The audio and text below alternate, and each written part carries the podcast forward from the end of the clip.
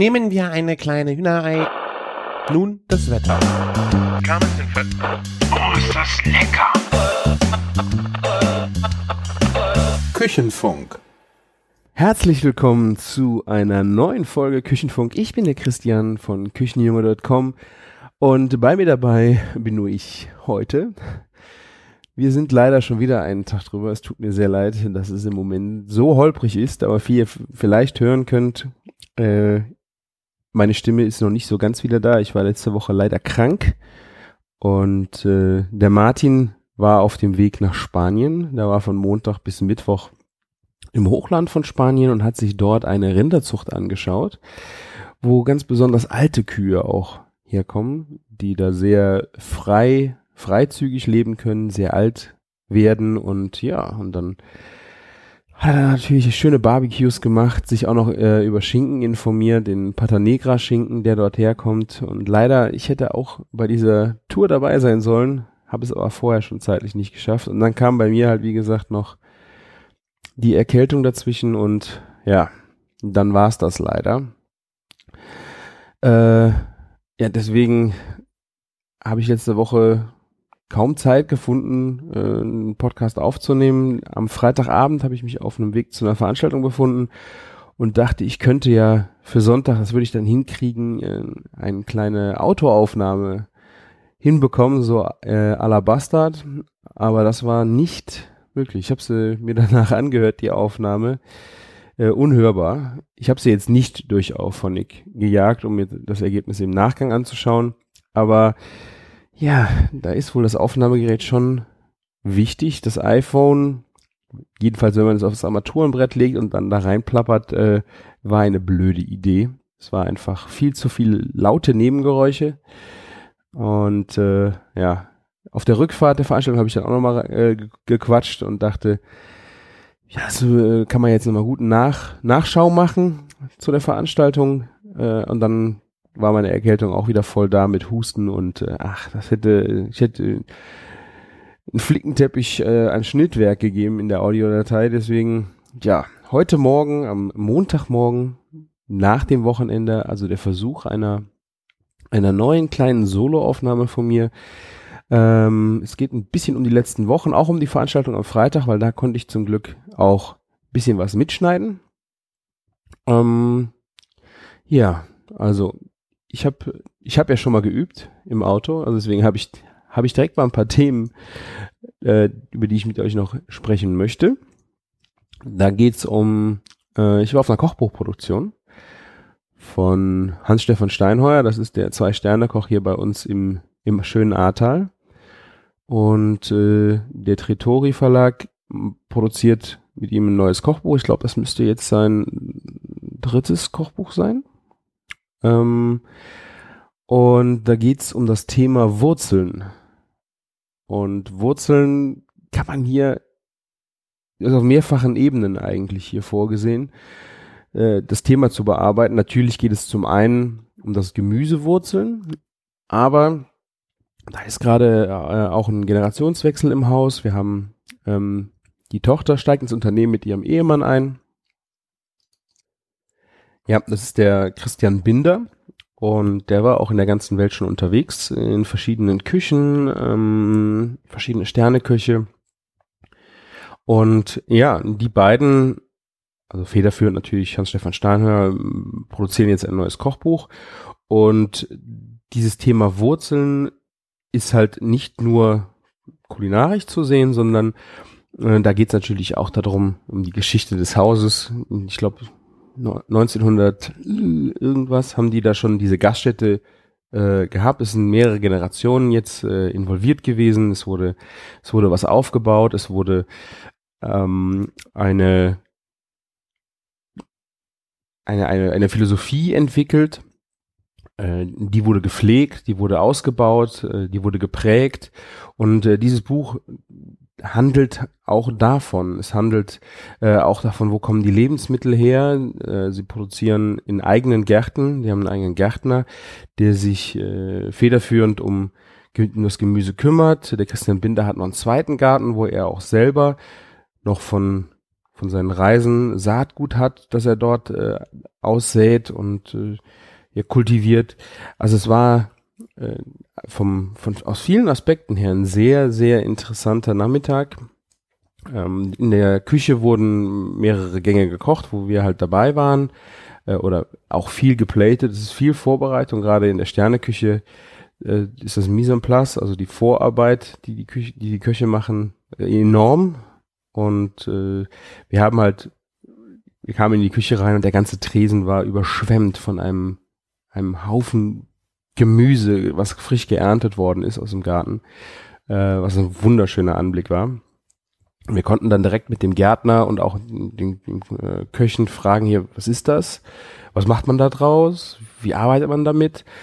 Und das Schöne an dieser Freiheit ist, dass, dass sie ihren eigenen Garten haben. Sie haben halt Sorten, die kannst du dir nicht aus Paris kommen lassen, wo ja auch gerade viel in der Sterneküche dann in wahnsinnigen Qualitäten auch aus, dem, aus Paris kommen kann, aus dem äh, ähm, Rangy Großmarkt. Äh, aber es sind halt auch so Besonderheiten äh, bei den einzelnen äh, Gemüsen oder auch äh, Blütenblätter, die in verschiedenen Stadien halt äh, verarbeitet werden, die man sonst gar nicht bekommen könnte. So zum Beispiel äh, Holunderblütenknospen, die dann verarbeitet worden sind, weil die muss man sich halt schon irgendwo so besorgen. Die kannst du nicht, rufst einen Großmann an, ich hätte gerne Holunderblütenknospen, sagen die, nö, kriegen wir nicht dieses Stadium wird einfach überhaupt nicht abgedeckt. Und äh, genau so sind halt sehr viele Zutaten auch in verschiedenen Stadien ihrer, ihres Wachstums können vom Koch verarbeitet werden. Und das hast du natürlich hast du dann dadurch viel, viel mehr Möglichkeiten noch. Also das war sehr spannend. Dann äh, ging es halt äh, den Nachmittag um wir haben verschiedene Fingerfood und Vorspeisen dann geplatet, was auch für mich so in der filigranen Arbeit wirklich nochmal echt lehrreich war, um zu sehen, wie das funktioniert hat, wie man schön auf einem Teller anrichtet. Ähm, wie gesagt, da konnte ich viel lernen. Danach ging es ins Fotostudio, das aufgebaut war im Gourmet-Restaurant. Da wurde dann, hat der Fotograf uns noch ein paar Tricks gezeigt und wie auch hier äh, dann diese einzelnen Gerichte fotografiert werden. Äh, ein ein Punkt, den ich äh, vorher, wo ich mir vorher darüber nachgedacht habe, ob das vielleicht gemacht wird oder ja, wie wird, wie wird damit umgegangen, ist äh, Fotostyling, Foodstyling. Ähm, wird da jetzt ein Teller kreiert, der fürs Foto gut aussieht, aber nicht gegessen werden kann? Und das war halt äh, in keinster Weise so, sondern der einzige Foodstylist, der an diesem Teller dran war, war der Koch selber, der dieses Gericht entwickelt hat. Also äh, der Christian Binder oder ähm, auch Hans-Stefan Steinheuer, die haben dieses Gericht in der Küche fertig gemacht und dann direkt ins Fotostudio gebracht und danach hätte man es essen können. Da waren keine kein Shishi dran, was äh, länger, schöner, dass irgendwas mehr glänzt, irgendwas schöner aussieht, irgendwas ja auch unessbar wird. Das fand ich sehr, sehr spannend äh, an der Stelle.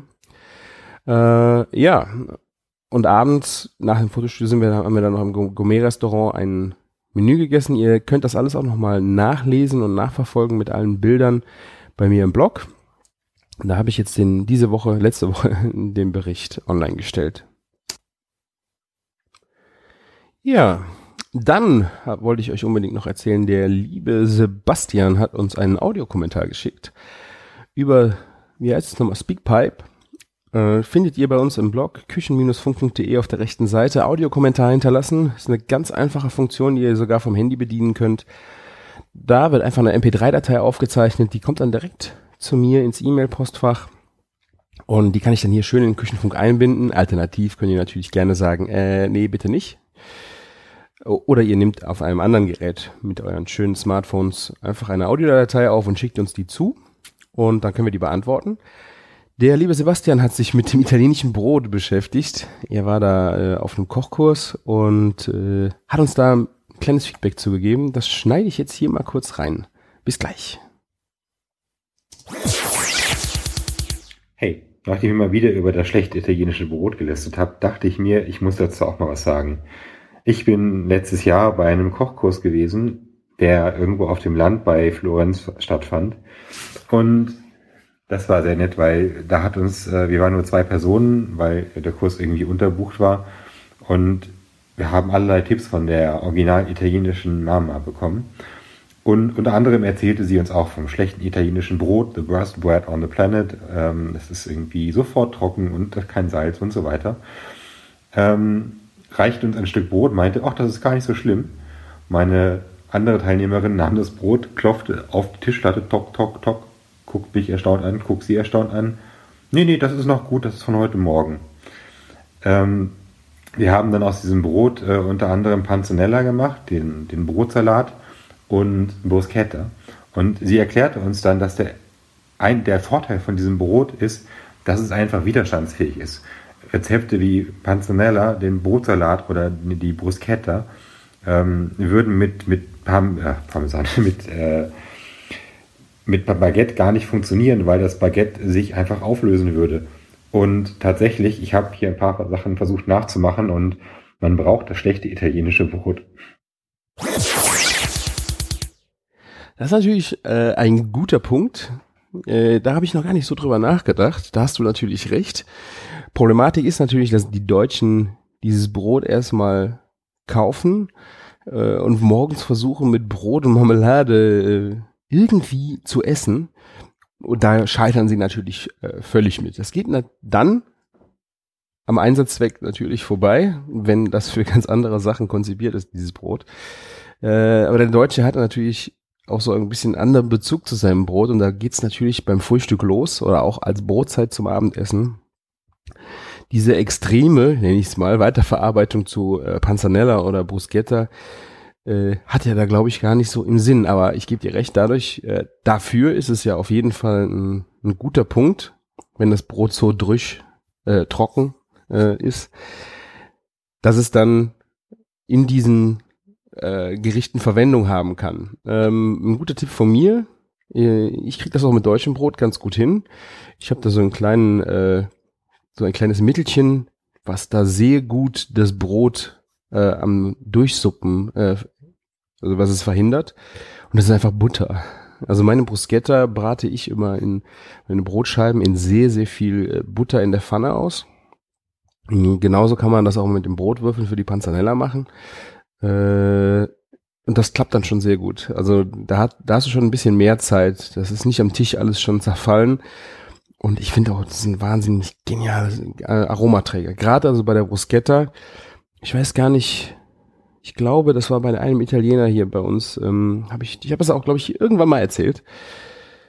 Äh, habe ich einfach mal gefragt, wie macht ihr das? Und die, diese Butternummer unter der Bruschetta ist vielleicht jetzt nicht ganz klassisch, aber ich finde es wahnsinnig lecker. Also weil dieses, dieses, äh, dieses fettige und dann kommt halt diese Knoblauch, dieser Knoblauchhammer äh, oben mit den Tomaten drauf. Ähm, Finde ich einfach super, super schönes Aroma. Und wie gesagt, es äh, isoliert das Brot auch noch ein bisschen vom Durchsuppen. Ähm, funktioniert eigentlich auch sehr gut. Ja, vielen Dank, Sebastian. Hat mich sehr gefreut. Ich hoffe, äh, es regt dazu an, dass hier noch mal ein paar andere ein paar Audiokommentare schicken. Wie gesagt, findet ihr auf küchen-funk.de oder einfach an die E-Mail-Adresse schicken. info at küchen-funk.de. Äh, schneide ich gern hier rein und äh, beantworte da auch gerne mal was zu und lasst mich natürlich auch gern belehren. Ich höre ja auch immer gerne, was ihr da draußen so in der äh, Welt erfahrt, weil ich kann ja nicht alles wissen. Ne? Genau. Genau, die Kochbuchproduktion war mir sehr wichtig, dass ich die erzähle. Wir haben den Audiokommentar gehabt. Ähm, ja, ich glaube, dann erzähle ich euch einfach noch ein bisschen was von dem Event, den ich gleich noch hier hinten dran schneiden werde. Ich war bei äh, Grafschafter Rübensirup eingeladen zu einem kleinen Kochkurs nach Bonn ins äh, Kochatelier. Und dieses Grafschafter ist äh, auch ein Produkt meiner Kindheit. Das hat meine Oma schon immer massivst eingesetzt. Ich weiß nicht, wer es von euch kennt. Das ist ein Zuckerrübensirup. Kann man sehr gut äh, auf dem Brot essen, aber da kann man auch sehr schön mit kochen. Und die Grafschafter, ne, also nicht, dass ich, ich bin eingeladen worden zu dem Event ähm, und bin da einfach auch hingegangen, weil ich von dem Produkt äh, überzeugt bin und einfach mal ein bisschen mehr darüber wissen wollte. Ich habe das seit meiner Kindheit äh, verwende ich dieses Produkt oder auch wurde äh, von meiner Oma verwendet und ich wollte einfach mal wissen, was steckt denn überhaupt alles dahinter. Weil so richtige Vorstellung hatte ich dazu nicht.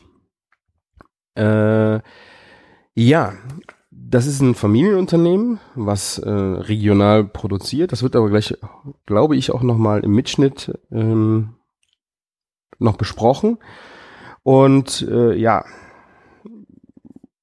möchte euch jetzt hier nicht äh, aufdoktroyieren. Ihr müsst das jetzt kaufen, das ist das Beste von der Welt. Also ihr müsst es für euch selber äh, einfach mal ausprobieren. Würde ich euch empfehlen.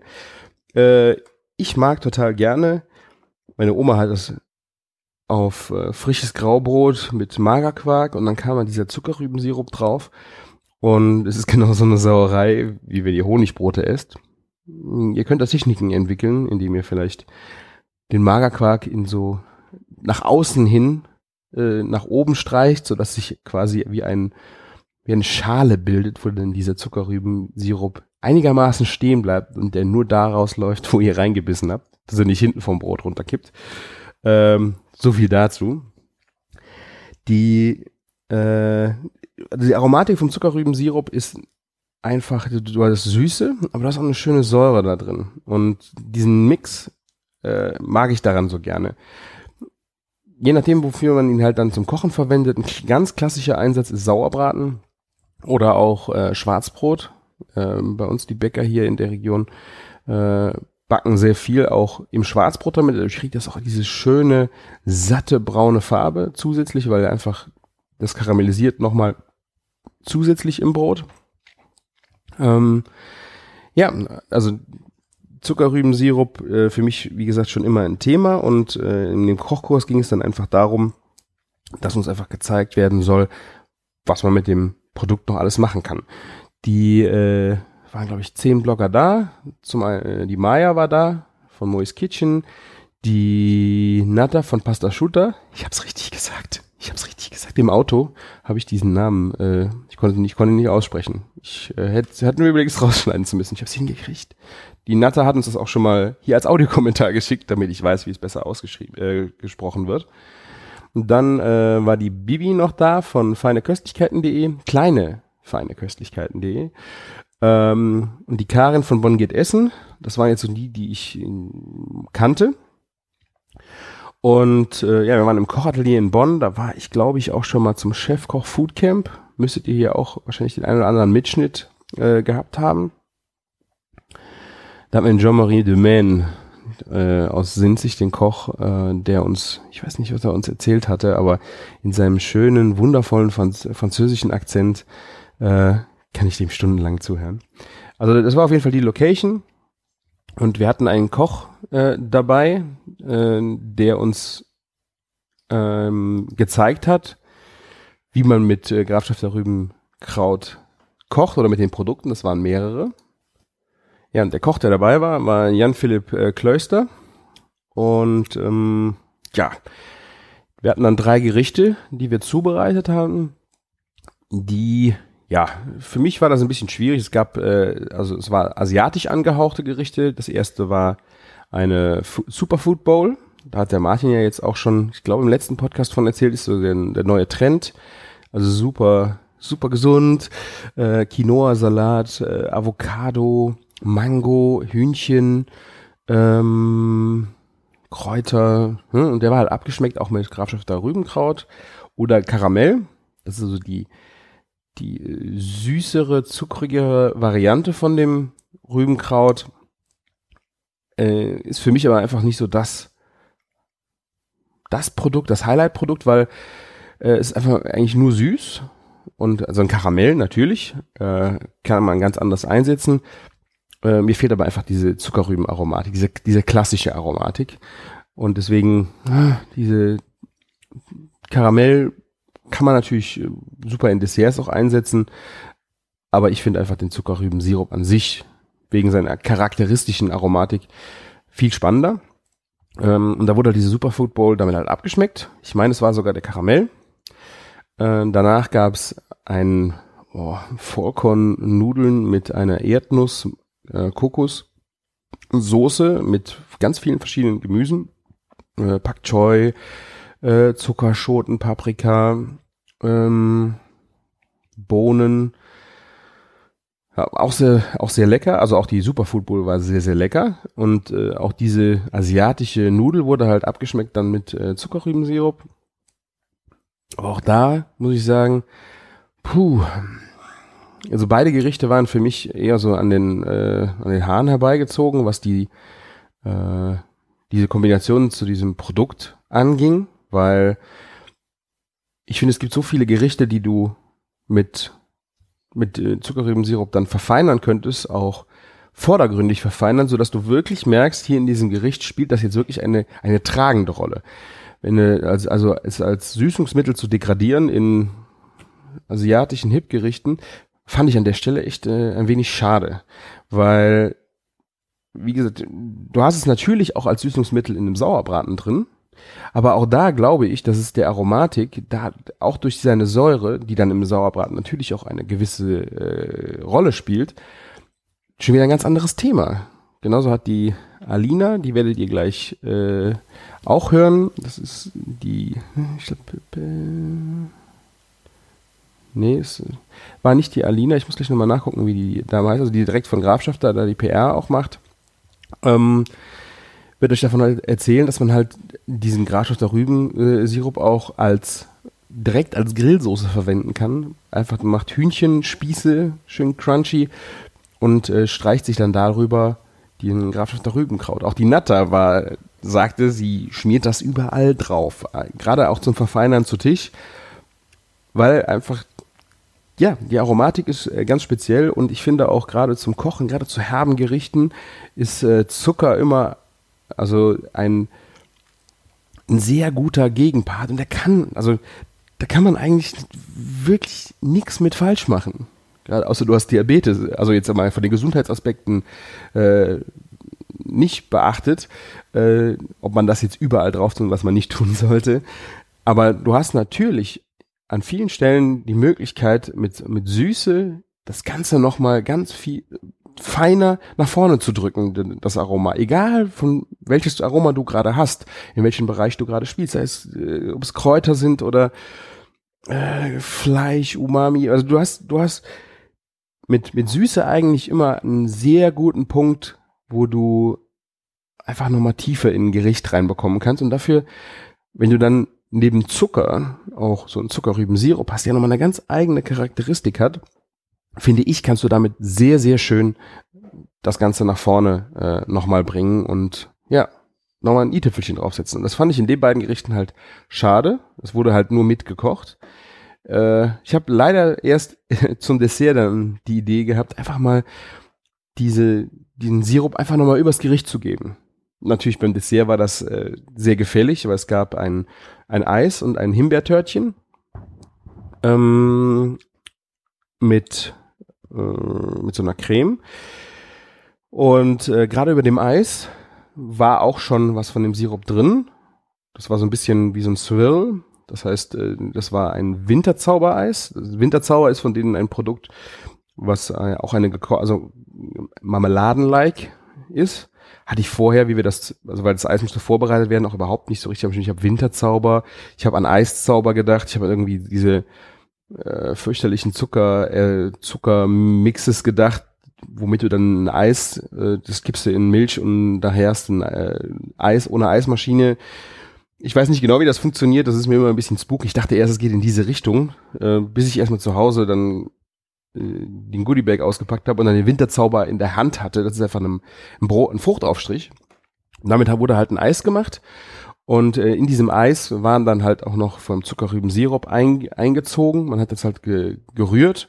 Und ähm, ja, aber es war halt auch nicht so, noch nicht so richtig goldsaftig, ne? Da habe ich gedacht, später über dem Teller einfach nochmal schön von dem Grafschafter äh, Rübenkraut-Sirup drüber gezogen. Das sah optisch sehr schön aus. Und durch das Eis ist dieser Sirup einfach nochmal fester geworden. Er hat dann wirklich einen das Muster wurde, ja, wurde fest, es, es sah optisch schön aus und im Mund war das halt auch nochmal ein anderes Gefühl, weil der Sirup fest, fester war. Ja, und so, äh, das hätte ich mir dann, vielleicht hätte ich einfach vielleicht vorher auch mal machen sollen, äh, über die anderen Gerichte einfach mal so ein bisschen was drüber ziehen. Einfach so ein kleines Gitter von diesem Sirup. um ja diese Aromatik einfach mal ein bisschen nochmal in den Vordergrund, zu- äh, Vordergrund zu stellen, dass die nicht so in den Hintergrund tritt. Äh, es gab vorweg, ah, habe ich, hab ich ganz vergessen zu erzählen, habe ich im Auto schon mal erzählt. ähm, es gab äh, Zuckerrüben, hatten sie mitgebracht, frische Zuckerrüben vom Feld und die äh, roh aufgeschnitten, dass man die mal roh essen konnte. Und auch das fand ich mega spannend, weil das war ein bisschen Kohlrabi-like, aber süßer und hinten aber auch hinten raus auch wieder herber. Und dieser Mix war super lecker. Also Zuckerrübe, äh, mal roh essen. Ich weiß nicht, wie das so die Farbe verändert. Äh, zum Beispiel, wenn, wenn du sie erhitzt, hätte ich mir zum Beispiel äh, auch sehr gut vorstellen können in dieser Nudelgeschichte äh, zum Hauptgang, wo eh verschiedene Gemüse gebraucht worden sind. Da hätte man sehr schön auch nochmal mit diesem Zuckerrüben-Akzent auch einfach als Wiederholung, als thematische arbeiten können. Und äh, ja, Zucker, Zuckerrübe roh essen fand ich sehr gut. Ich hoffe, ich krieg mal irgendwo im Gemüseladen eine, sonst hm, weiß ich nicht, ob ich mal zufällig an einem Feld vorbeikomme, wo eine vom, vom Laster fällt. Die, äh, die hatten zwei Zuckerrüben da. Das war zum einen eine direkt vom, vom Feld und eine hatten sie halt gewaschen, um diese dann aufzuschneiden. Was da sehr schön zu sehen war, die wurde komplett schwarz außen, wenn sie gewaschen worden ist mit heißem Wasser. Also die, die Säfte in dieser Knolle sind sehr hitzeunresistent und die wurde halt schwarz wie ein schwarzer Rettich von außen von der Schale und die wurde ja nur mit Wasser gewaschen, die wurde nicht äh, massiv schon gekocht oder oder auch nicht überbrüht, so heiß war das Wasser auch nicht. Aber ja, das war halt von außen sah die aus wie ein schwarzer Rettich. Das wurde dann aufgeschnitten und dann gab es auch zwei, mich kurz überlegen, ähm, es gab, auf dem Cracker gab es einen Ziegenfrischkäse mit äh, geschmorten Zwiebeln und in den geschmorten Zwiebeln war dann äh, der, der Zuckerrübensirup äh, mitgekocht worden. War sehr lecker. Aber auch da einfach noch ein Tüpfelchen vom Sirup obendrauf. Natürlich muss man aufpassen, weil er ja so fließfreudig ist, ob man den äh, dann, dass es nachher alles am Teller ist. Da muss man natürlich so platen, dass er auch da bleibt. Aber ich finde gerade, wenn man so ein, dann sowas in den Mund nimmt, wenn man nur denkt, oh, das schmeckt jetzt hinten, hintenrum, könnte das Zuckerrüben sein oder nicht.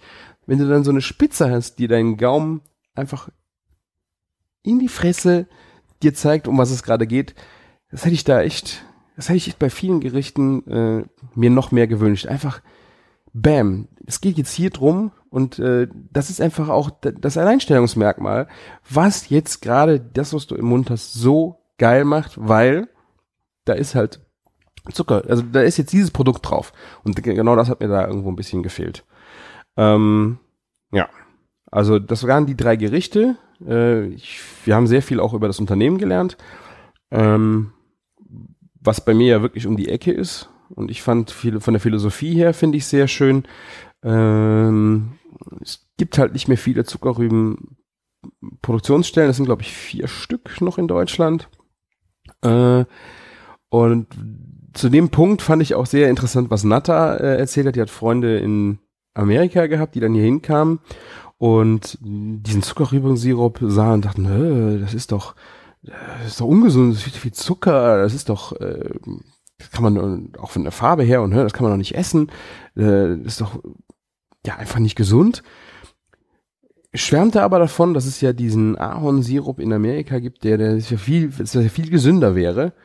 Zumal, ich weiß nicht wie viel Prozent, ob es jetzt 90 sind in Amerika, was du da an Fake Ahornsirup kriegst, der aus Maiszucker äh, hergestellt wird und äh, unter dem Video, also ch- chemisch aufgebohrt und verändert werden muss, also was noch nicht mal mehr ein Naturprodukt ist, äh, finde ich es schon dann krass, dass so ein reines Naturprodukt, was der Zuckerrübensirup ist, fand ich schon äh, krasse Ansichten dazu.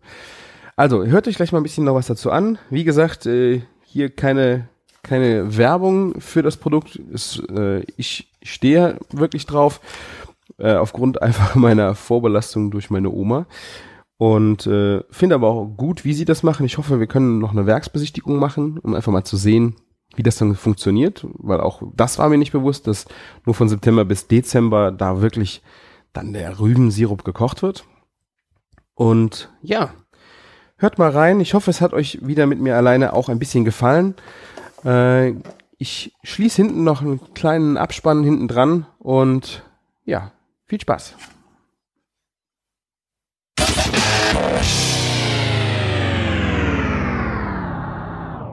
Ähm, die, äh, ich weiß nicht, ob euch das schon jemand gesagt hat, ähm, die, der ist halt ein hundertprozentiges Naturprodukt nur aus der Zuckerrübe. Nichts anderes ist da drin, keine Aromastoffe oder sonst irgendwas. Ist 100% vegan.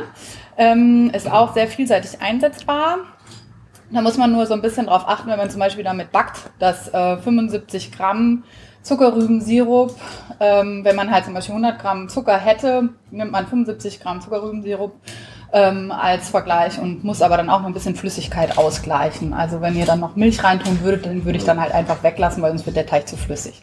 Was beim Goldsaft halt noch äh, schön ist, der gibt dann halt noch so ein bisschen anderes Aroma dazu, weil jeder, der, ne, ihr seid ja alle bekannt mit dem Zuckerrübensirup, weiß ja, dass es halt ähm, einen sehr authentischen Geschmack hat. Ne? Also auch im äh, Nachgang ist es, ähm, ja, wie soll ich sagen? Also ich finde es immer so ein bisschen herb-süß. Ähm, natürlich äh, so eine ganz leicht brandige Note, das kommt durchs Karamellisieren zustande. Ähm, und das gibt halt manchen Teigen echt noch einen richtigen Pfiff. Und auch halt auch bei so Rezepten, wie der Jan das jetzt gemacht hat. Ich bin mal gespannt, was ihr gleich dazu sagt. Also, wie ist denn das eigentlich bei euch? Habt ihr schon mal viel mit Zuckerrübensirup jetzt auch auf eurem Blog gekocht? Ja? Sauerbraten. Sauerbraten, ja, klassisch, ne? Genau, sehr schön. Nee, genau. Und ähm, da muss ich ehrlich sagen, also mir persönlich schmeckt ja der Goldsaft sehr gut zu Fleischgerichten. genau. Zu Fleischgerichten. Habt ihr schon mal Geflügel angebraten und einfach reingedippt? Ja, also das kann man sehr gut machen. Habe ich auch mal irgendwann auf einer Veranstaltung mitgehabt und wir haben das eimerweise über die Geflügelstäbchen geschüttet. Also kann ich nur empfehlen. Kannst du auch damit grillen. Du kannst sehr gut damit Auch grillen. Marinaden übrigens Genau. auch. Ja, Ja, ja. Oder ich selber habe ja auch in der Sterne-Gastronomie gelernt und früher in der Küche haben wir es auch genommen, um Soßen abzuschmecken, um Soßen zu verfeinern, weil es äh, einfach, wie du schon sagtest, äh, die, der Soße einfach einen sehr, sehr speziellen Pfiff gibt. Andere Ja. Sachen wie Preisenbeermarmelade ist einfach nur süß. Das ist Ja. langweilig, das kennt jeder. Aber sowas ist nochmal wirklich schön, um dem Ganzen eine, eine ganz andere Note, ein ganz anderes Level nochmal zu Genau. verleihen. Und das ist halt natürlich auch praktisch bei dunklen Soßen, ne, gibt es auch gleich sofort die dunkle Farbe halt mit dazu.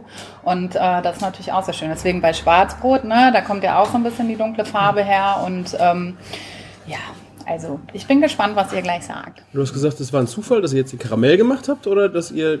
Der Nee, Grafschafter Goldschaf ist, der ist schon. Wie alt ist denn der Genau, überhaupt? der Grafstabel Goldsaft, den gibt's ja eigentlich schon seitdem es unsere Firma gibt. Wir sind seit 1893 gibt's uns, das ist ein Familienunternehmen. Ich hatte vorhin schon mal kurz erwähnt, äh, wir waren früher eigentlich eine reine Ziegelei und dann wurde das halt als zweites Standbein aufgebaut und das lief so gut, dass man das dann halt weitergeführt hat. Und äh, während der ähm, Kriegszeit und Nachkriegszeit äh, wurden die Sachen fässerweise abgefüllt. Und die haben auch früher, äh, die Bauern aus der Umgebung haben dann ihre Zuckerrüben an unsere, also zu unserer Firma gebracht. Dann wurde halt die auch mitverarbeitet und die haben dann halt entweder Ziegel ne, für den Aufbau halt dann geschenkt bekommen. Oder? Mhm. So ist das Hast du alles. gesagt, wie viel Prozent der Zuckerrübenernte in Deutschland ihr kauft? Äh, nee, das habe ich noch nicht gesagt, aber ich muss ganz ehrlich sagen, ähm, also ich weiß, dass wir halt aus dem Rheinland äh, schon jede Menge, wir haben 150 Landwirte, mit denen wir zusammenarbeiten. Äh, bei der Zahl müsste ich jetzt tatsächlich sagen, muss ich nochmal nachfragen, weil ich bin jetzt ähm, nicht der Experte aus dem Rübenbüro, das ist jemand anders.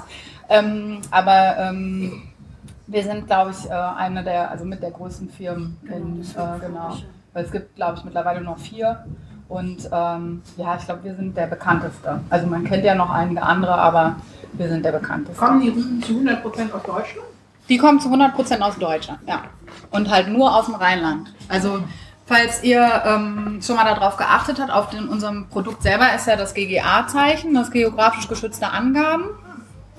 Und da müssen bestimmte Punkte halt quasi mit dem geografischen Punkt dann zu, also übereinstimmen.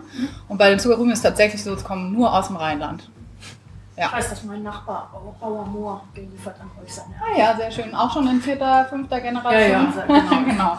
Also wir haben viele Bauern, die mit uns so verbandelt sind, dass die gar nichts anderes halt, ne, die kennen äh, uns seit Kindertagen an, genau, die uns dann halt beliefern mit den Zuckerrüben und das finden wir auch schön, weil wir sind ja ein Familienunternehmen und wenn dann halt auch noch die Bauernfamilien uns halt schon seit Jahrzehnten beliefern, dann ist das natürlich nochmal schöner. Und Genau. ihr produziert das jetzt nur, wenn ihr jetzt geerntet und dann produziert ihr bis Dezember? Genau, wir produzieren bis Dezember und dann wird das halt gelagert und übers Jahr abgefüllt. Okay, die arbeitet ihr dann übers Jahr bis abfüllen, aber die Genau. Produktion ist wirklich jetzt Genau, in der Kampagnezeit. Genau. Kampagnenzeit? Das heißt Kampagne, Rübenkampagne. Also die Zeit von September bis Dezember, genau, Ernte. Ist das ein, altes Wort dafür oder ist das ein oder macht, Witzige Frage. weil ich, Also- ich habe das noch nie Ich kenne gehört. das gar nicht anders. Ich kenne das gar nicht anders. Ähm, das ist so für mich so ein Wort, ne? das gehört irgendwie dazu. Ähm, kann ich aber mal für dich in Erfahrung bringen, sehr gerne. Ja. Frage ich mal nach. Ja. Ja, aber ich kenne das gar nicht anders, weil es wird wohl, glaube ich, bei Zucker wird es genauso genannt. Und äh, also also ne, auch die Rübenkampagne.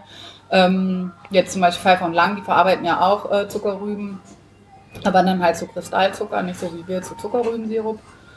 Und mit denen sind wir ja so verbandelt. Ähm, unsere Landwirte, die uns die Zuckerrüben anliefern, die werden ja bezahlt nach dem Zuckergehalt der Rübe. Und äh, deswegen werden auch die ähm, Traktoren, also beziehungsweise die Anhänger gewogen bei uns auf einer riesengroßen Waage und dann werden die halt abgeladen, die Rüben. Und ähm, wenn die die äh, Sachen auf die Waage stellen, dann werden nochmal so 20 Rüben runtergenommen vom Wagen und die gehen dann nach Euskirchen, werden da im Labor auf Zuckergehalt getestet. Okay. Und dann ist das also so eine Kombi aus Zuckergehalt hm. und äh, Menge, die sie geliefert haben. Was wir nicht bezahlen, ist der Schmutz. ähm, also es ist ja so, wenn die Rüben geerntet werden mit der sogenannten, also die Rübenmaus, die packt nachher die Sachen halt auf den äh, Anhänger und ähm, während die über die Rübenmaus laufen, dann werden die schon so gerüttelt und dann wird halt der ganze Dreck abgemacht. Es kommt aber darauf an, wenn die Witterung halt dementsprechend ist, dann kann es halt auch schon mal passieren, dass du dreckige, sehr dreckige Rüben bekommst, was nicht so schön ist. Ähm, und bei uns in der Firma selber geht das auch über ein Fließband, da wird es nochmal gerüttelt und dieses Gerüttelte kriegt der Bauer wieder mit. Ah, Ja. Und äh, genau. Und äh, wir haben auch, das ist auch sehr lustig, äh, bei uns auf dem Gelände, ähm, was nicht mitgenommen wird, wird halt zum Mutterboden verarbeitet. ah, okay. Genau.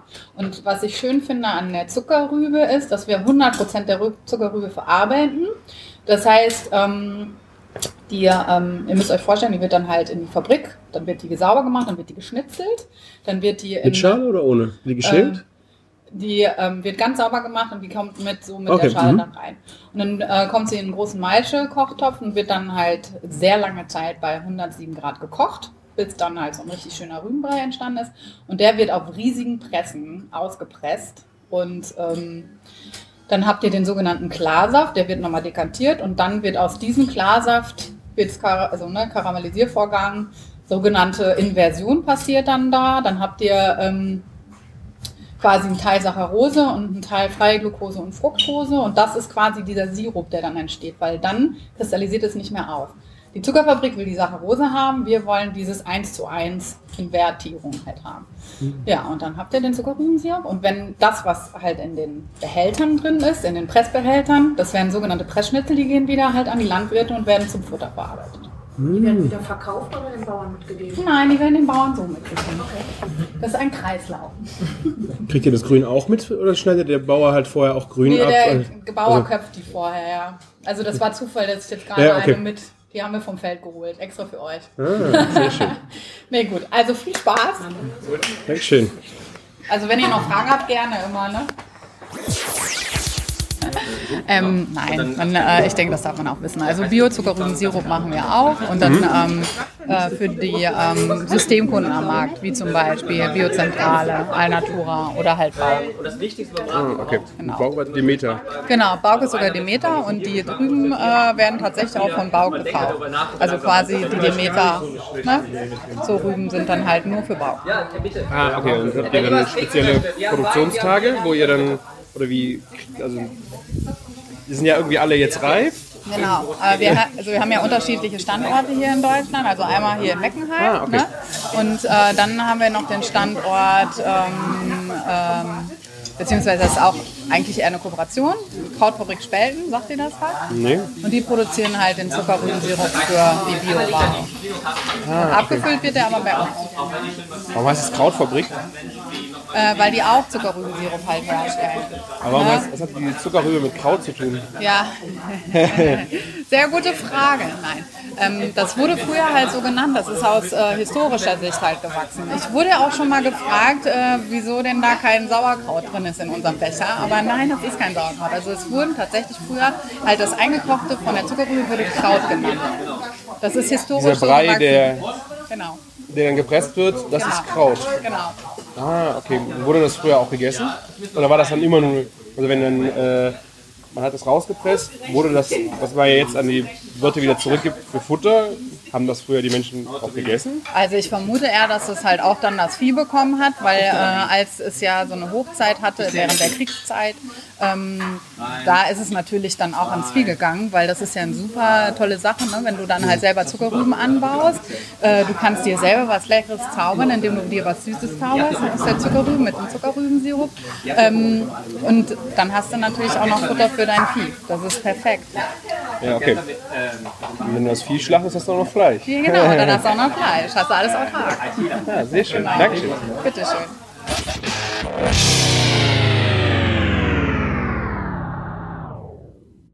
So, das war es jetzt nun so wirklich. Ich habe, ich habe fertig. Ich hoffe, es hat euch gefallen. Ich möchte euch einfach noch bitten, geht doch mal auf küchen-funk.de und hinterlasst uns da einen Kommentar, korrigiert uns oder schickt uns, was ihr dazu denkt, äh, wenn wir hier so äh, einfach über auch mal über eine Firma berichten. Der Thorsten hat das ja schon gemacht für die die Pasta äh, aus Verona. Fand ich auch ein sehr guter Aspekt, dass man darüber reden muss. Ähm, wenn man so Konzern für so einen Konzern dann hier drüber spricht. Ich fand es wie gesagt damals einfach interessant, wie sowas dort auch funktioniert, was nicht als Werbeveranstaltung fungieren sollte, sondern einfach auch ja, wann kriegt der Leser, Hörer das schon mal mit, dass er sieht, wie sowas funktioniert das soll jetzt einfach ein bisschen an der Stelle dann wertfrei oder nicht belehrend sein oder verführend, sondern einfach informativ. Genauso wollte ich das jetzt hier äh, in dieser Folge auch halten. Da könnt ihr gerne, wie gesagt, in den Kommentaren äh, drauf eingehen. Wir haben äh, noch den, äh, sag mal schnell, die Audiokommentare habe ich ja eben schon erwähnt, auch auf küchen-funk.de. Dann folgt uns auf Instagram, bei mir jetzt Küchenjunge. Da seht ihr dann auch immer aktuelle Bildchen zu den Folgen, die ihr gerade hört. Bei Martin ist es die Bacon Bakery zum Beispiel. Dann, ja, auf Facebook sind wir vertreten, Küchenfunk. Äh, ihr könnt auf iTunes gehen, uns Bewertungen schicken und natürlich, wenn es euch gefallen hat, ihr könnt uns einfach auch nur eine Mail schicken. Heute Morgen habe ich eine Mail im Postfach gehabt. Äh, neuer Hörer oder relativ, er ist jetzt bei Folge 100, findet super, was wir machen. Das geht runter wie Öl, ne? Auch das hören wir schon gerne. Und wenn ihr mehr machen wollt, ja, ihr könnt uns Audio äh, Minuten schenken bei Auphonic, damit wir den Sound schön haben. Oder ihr geht auf Amazon, klickt durch unsere Wunschliste, tut uns einen, tut uns einen Gefallen. Da ist im Moment eine kleine Kochpinzette drauf.